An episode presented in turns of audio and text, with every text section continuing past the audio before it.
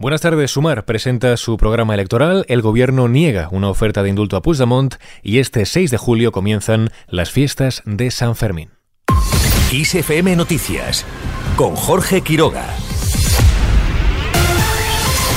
Sumar presenta su programa electoral. Como medidas destacadas se encuentra su promesa de ofertar 2 millones de viviendas públicas para alquiler social en 10 años, medio millón de empleos ligados a las energías renovables y una vicepresidencia de feminismo en el gobierno.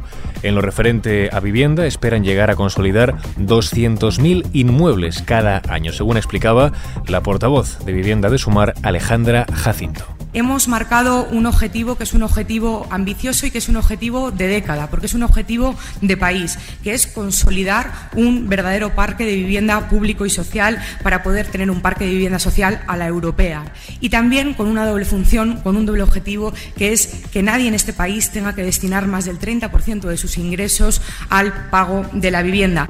Por otro lado, su líder Yolanda Díaz propone una ayuda universal de 200 euros al mes por hijo y remunerar y ampliar el nuevo permiso parental. También plantea subir el IRPF a rentas de más de 120.000 euros y un tipo mínimo del 15% en sociedades.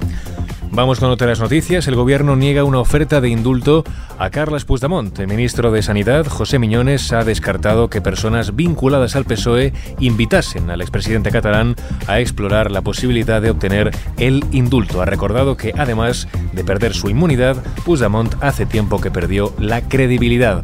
En la misma dirección se ha pronunciado la ministra de Transportes, Movilidad y Agenda Urbana, Raquel Sánchez. Pues mire, yo quiero desmentir rotundamente esas afirmaciones. Eso es falso, absolutamente falso. Bueno, las declaraciones de, de, Puigdemont se tienen que enmarcar en la falta total y absoluta de credibilidad del señor Puigdemont, no solo de ahora, sino desde hace muchísimo tiempo. Y mire, lo que sorprende también es esa alineación del señor Puigdemont y del Partido Popular en esa estrategia de generar mentiras y, bulos. Unas palabras que llegan después de que el expresidente catalán, en una entrevista en RACU, haya asegurado esta oferta de indulto. Personas del PSOE.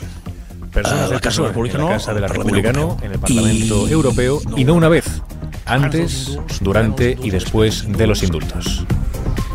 El expresidente catalán ha insistido en una negociación política de alto nivel con el Estado español que reconozca el derecho de Cataluña a existir como nación. Cree que ambas partes tienen que identificarse de igual a igual. Mientras, desde el PP dan por hecho que Sánchez ofreció un pacto oculto a Puigdemont para indultarle. La secretaria general del partido, Cuca Gamarra, da por buena la afirmación del expresidente catalán acerca de que personas vinculadas al PSOE lo invitaron a explorar la posibilidad de obtener indultos. Insiste en que Puigdemont debe ser puesto ante la justicia española. Es hora de pasar página y es hora de que sí, de que Puigdemont sea puesto ante la justicia española y que rinda cuentas con un presidente del gobierno que no esté dispuesto a indultarlo, sino que esté dispuesto a defender el Estado de Derecho. Seguimos con otras declaraciones del PP, en este caso de su máximo responsable Núñez Feijó. El candidato a la presidencia del gobierno ha asegurado desde Ospeares, su aldea natal, que no defraudará a los españoles. Vengo a empeñar mi palabra de que si tengo la confianza de los españoles, no les defraudaré. Y creo que es el momento es el momento de un cambio político en España, es el momento de la alternancia política en España, es el momento de que la democracia española pueda poner a un chaval nacido en una aldea en la presidencia del gobierno, es mi momento, pero sobre todo, y lo más importante, es que es el momento de la democracia. Al margen de esta comparecencia, García Paje es investido por tercera vez consecutiva como presidente de Castilla-La Mancha. El dirigente toledano asegura que hará una campaña pedagógica. Al menos voy a intentar hacer una campaña pedagógica sobre lo que está en juego y pidiendo a todos los partidos que al menos en mi tierra se dejen muy claro lo que piensan del agua, lo que piensan del trasvase, lo que piensan del cementerio nuclear, bueno, de, esas cosas que, que, son preocupaciones aquí y que no pueden meterse en un lote ahora eh, invisible en las elecciones del 29 de julio. Todo eso también está en juego. el dirigente reedita cargo gracias a la mayoría absoluta que el PSOE, recordemos, obtuvo en las elecciones autonómicas del pasado 28 de mayo, la única que los socialistas lograron en una comunidad.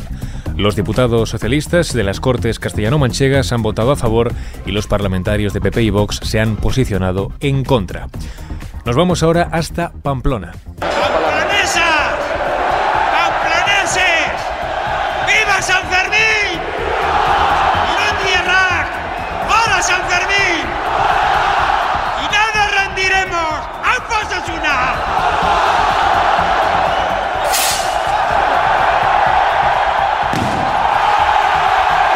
Con estas palabras y este característico sonido se ha dado la bienvenida a San Fermín 2023, un multitudinario chupinazo en la plaza del ayuntamiento que ha lanzado el presidente de Osasuna, Luis Sabalza.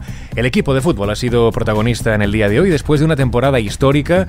La ha disputado la final de la Copa del Rey y se ha clasificado para la Liga Conference, aunque la UEFA ha decidido después excluir al club de esta competición.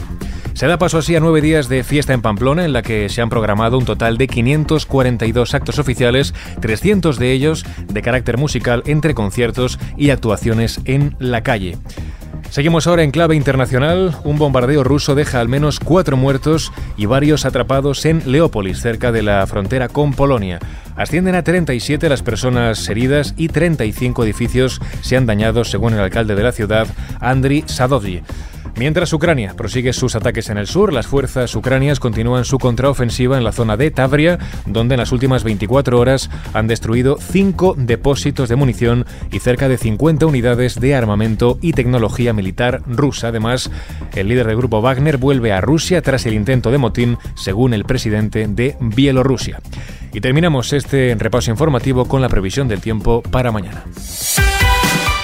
Este viernes esperan intervalos nubosos en el tercio noreste peninsular con posibles chubascos y tormentas que pueden ser localmente fuertes en País Vasco, Navarra y área pirenaica. De forma más débil afectarán al resto del extremo norte, tercio oriental peninsular, Baleares, Canarias y también Galicia. Las temperaturas en ascenso en el tercio norte peninsular, en descenso en el oeste de Andalucía y con pocos cambios en el resto del país. Y así con el tiempo lo dejamos. En el control de sonido estuvo al frente de este podcast Paula San Pablo. Ya sabes que puedes seguir informado cada hora en directo en los boletines de Kiss FM.